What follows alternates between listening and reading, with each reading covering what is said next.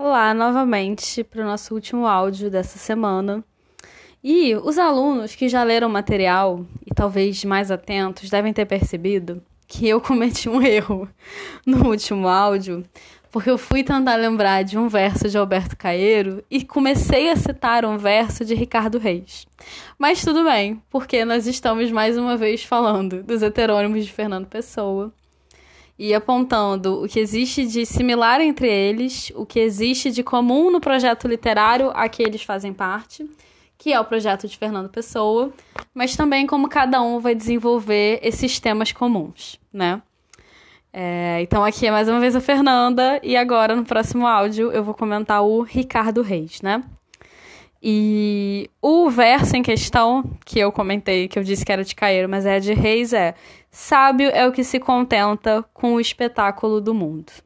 E esse vai ser talvez um, a grande temática da obra do Ricardo Reis, né? Esse se contentar com o espetáculo do mundo, se contentar com aquilo que o mundo nos oferece e não desejar nada além disso.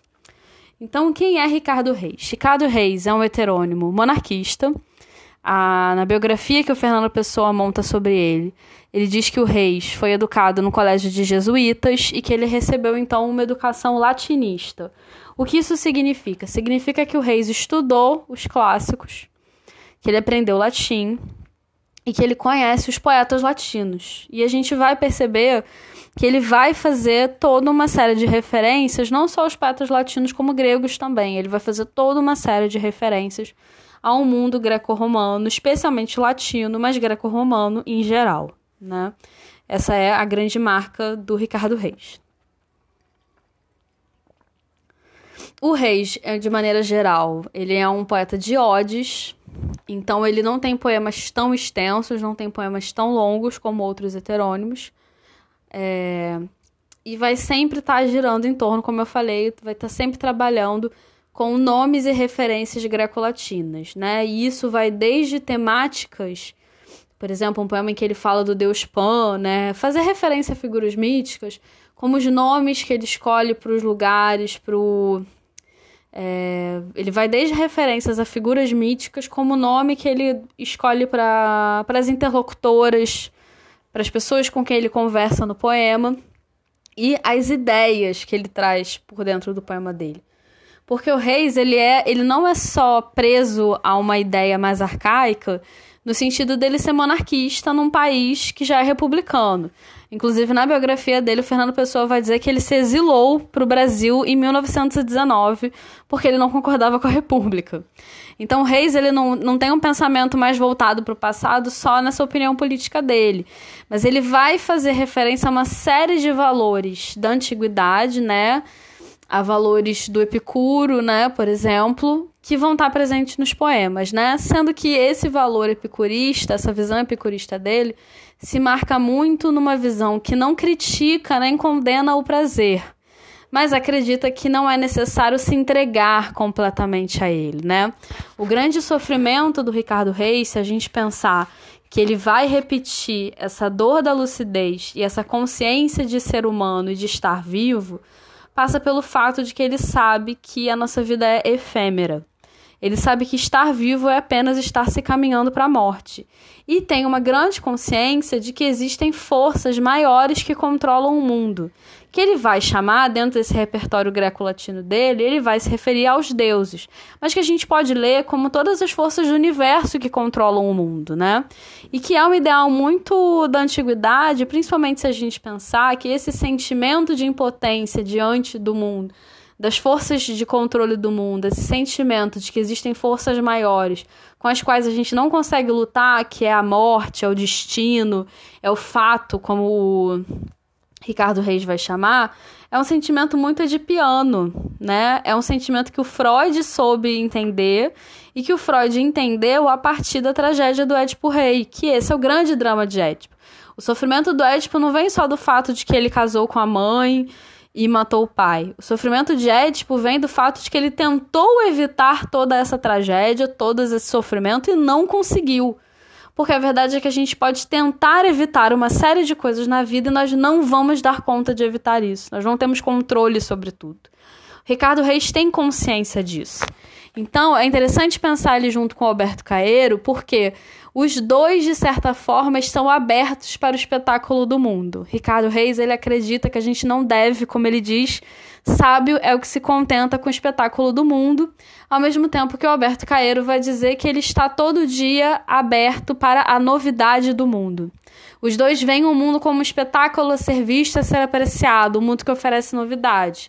Mas se o Alberto Caeiro vai negar a lucidez, vai querer fingir que não é lúcido, fingir que não pensa, o Ricardo Reis é lúcido até demais. Ele tem tanta consciência de que a vida passa, de que as coisas são passageiras, de que a gente não retém nada. Ele fala muito de rios nos poemas dele, nessa né? água que passa e a gente não consegue reter, que ele aceita que ele não vai se entregar para a vida. Ele então vive a sua vida dele sem se entregar aos amores, sem se entregar aos prazeres.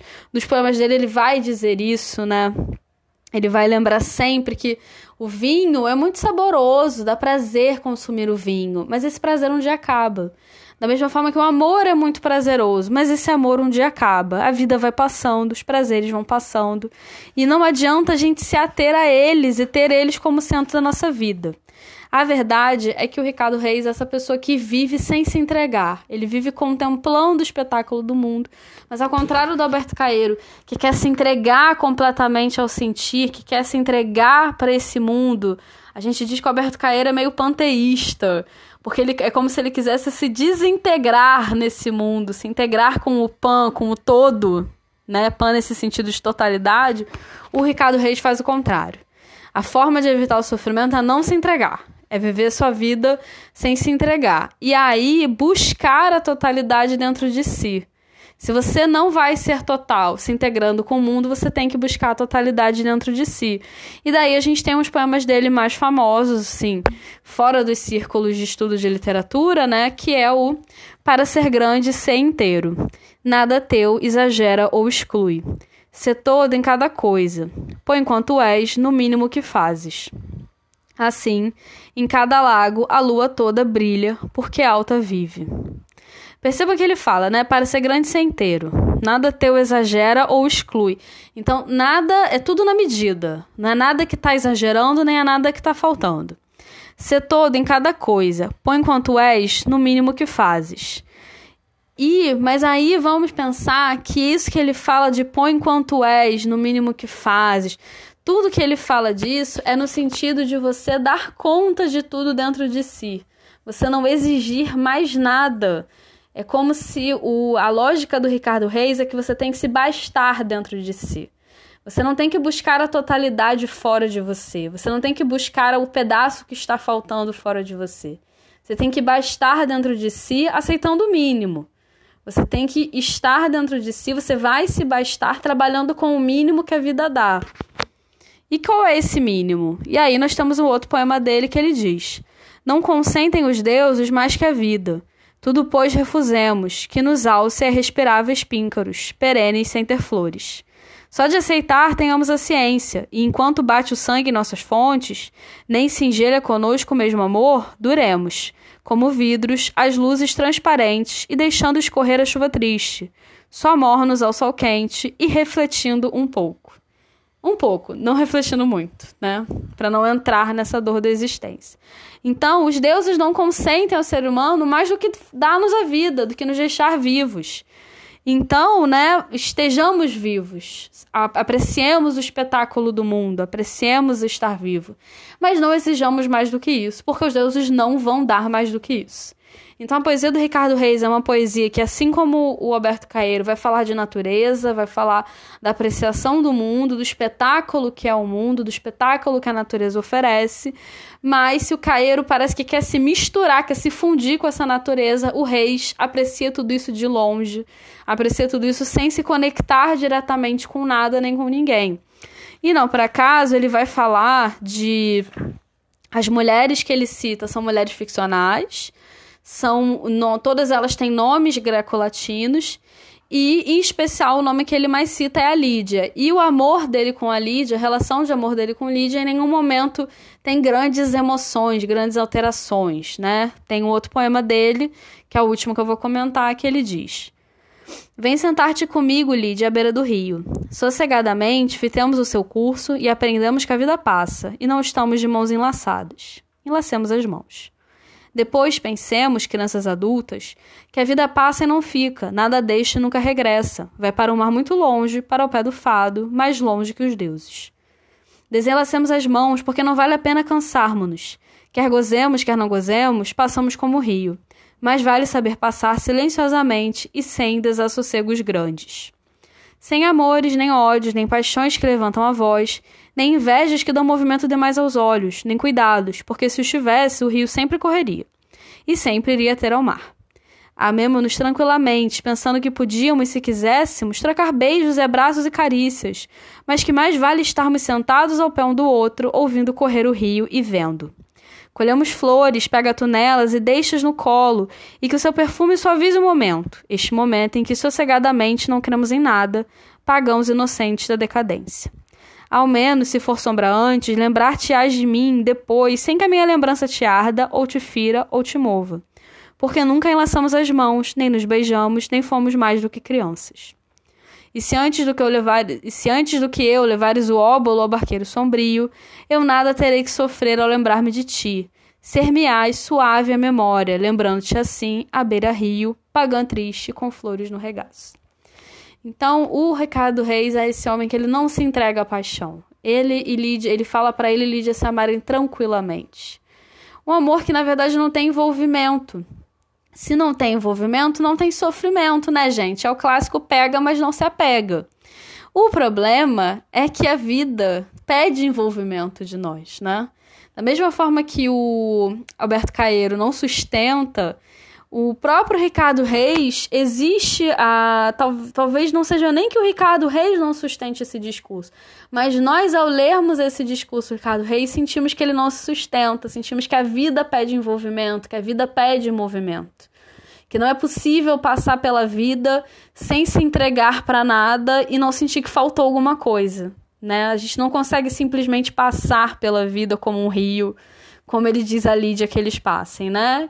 E por isso, inclusive, o José Saramago tem um livro que se chama O Ano da Morte, de Ricardo Reis, em que ele ficcionaliza o Fernando Pessoa e o Ricardo Reis, que aí é uma ficção mesmo, né? Porque é o heterônimo.